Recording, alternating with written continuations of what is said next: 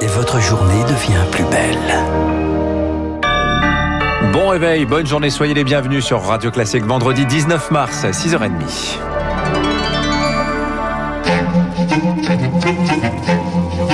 6h30, 7h30, la matinale de Radio Classique avec Dimitri Pavlenko. Et à la une ce matin, évidemment, ce sont les annonces hier soir du Premier ministre Jean Castex. À partir de ce soir, minuit, Augustin, presque un tiers des Français sont reconfinés pour un mois. Mesure prise dans 16 départements dans lesquels la situation sanitaire est critique. Les 8 départements d'Île-de-France, les 5 des Hauts-de-France, les Alpes-Maritimes, la Seine-Maritime et l'Eure. Confinement souple, troisième version avec un mot d'ordre, freiner l'épidémie sans enfermer. Rémi Vallès, concrètement, que pourra-t-on faire? Alors tout d'abord, on pourra prendre l'air et faire du sport plus facilement qu'au printemps et en novembre dernier. Concrètement, il sera possible de sortir de chez soi en journée sans limitation de durée.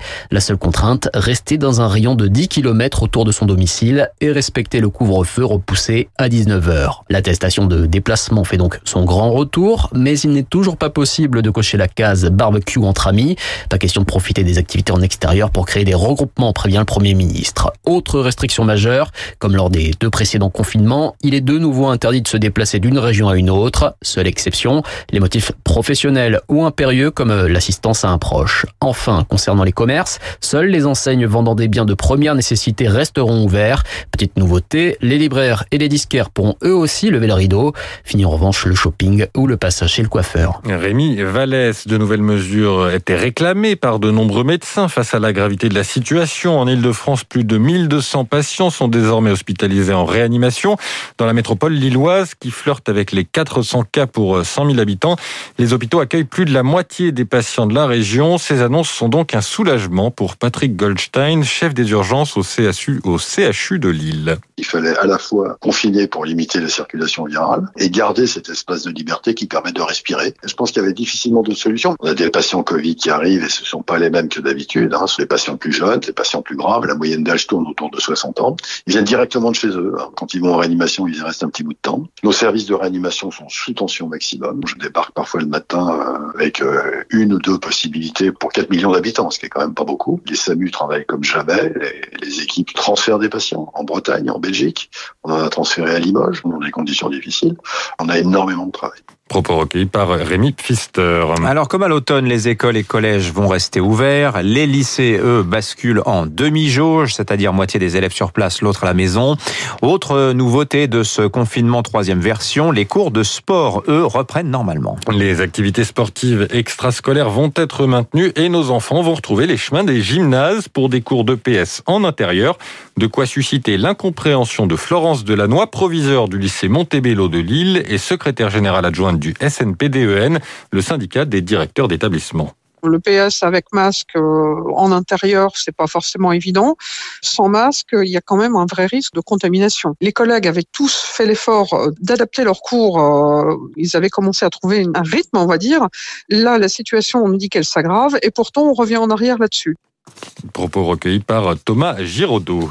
Augustin, on le voit, le gouvernement incite particulièrement les Français hein, à bouger, à s'aérer hein, pendant ce nouveau confinement. C'est plus que jamais nécessaire alors qu'il préconise par ailleurs le télétravail. Toujours pas d'obligation, mais une injonction partout là où c'est possible, au moins quatre jours par semaine. On en est loin, dit Jean Castex.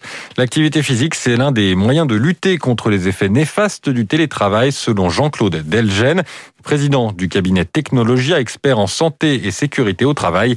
Il demande de véritables ajustements de la part des entreprises. On a aujourd'hui une recrudescence des actes suicidaires qui est pas du tout visible dans les statistiques. Et puis, vous avez des gens qui se laissent aller, des gens qui ne bougent plus. Donc là, vous avez des problèmes cardiovasculaires du fait de l'inactivité, des prises de poids. L'employeur devrait dire bah, une coupure toutes les heures. Ça devrait être obligatoire. Faire un peu de sport, séquencer les journées, respecter la durée du travail. Il y a des tas de principes à mettre en place et si on les met bien en place, on vivra mieux cette période de confinement nouvelle. Propos recueillis par Émilie Vallès. Autre mesure annoncée hier, le couvre-feu va passer à 19h pour tout le monde à partir de demain. Décalage justifié par le passage à l'heure d'été à la fin du mois. Dans le reste de l'actualité, la vaccination, elle va pouvoir reprendre dès aujourd'hui avec AstraZeneca. Il avait été suspendu le vaccin par principe de précaution. L'agence européenne du médicament a annoncé hier qu'il n'y avait pas de risque accru de caillots sanguins ou de thrombose. Jean Castex va donc se faire vacciner devant les caméras cet après-midi pour montrer l'exemple. Aux États-Unis, la campagne a de l'avance sur les, objectifs fixés. Le président Joe Biden s'en est félicité. Hier soir, le seuil des 100 millions d'injections va être dépassé aujourd'hui. Et du côté euh, diplomatique, les États-Unis accusent la Chine de menacer la stabilité mondiale. Les deux pays sont réunis pour un sommet en Alaska de deux jours.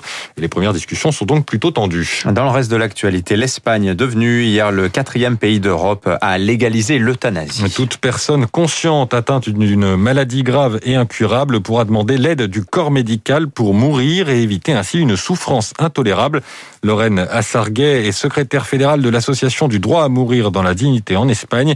C'est une victoire pour elle, mais elle va désormais se battre pour l'application de la loi. Le droit espagnol reste imprégné de cette idée euh, qui vient du catholicisme qu'il ne faut pas tuer. Sortir l'aide médicale à mourir du chapitre des délits et de l'homicide, c'est un changement énorme. Tous les opposants ont un poids important et ils sont bien implantés dans un certain nombre d'institutions sanitaires et dans les soins palliatifs. Il est clair qu'ils vont mettre tous les bâtons dans les roues possibles. Ça va être très difficile. Un propos recueilli par Marc Tédé. Un mot de sport pour terminer. Le snowboarder, snowboarder Sean White revient sur les pistes. La légende de ce sport, triple champion olympique, a annoncé hier qu'il sortait de sa retraite et qu'il se préparait pour les Jeux de Pékin en 2022. Ah, Sean White, toute ma jeunesse. Merci. Augustin. Je savais que ça allait vous plaire. Merci Augustin Lefebvre. Vous revenez tout à l'heure à 7h30. Il est 6h36 sur Radio Classique. Le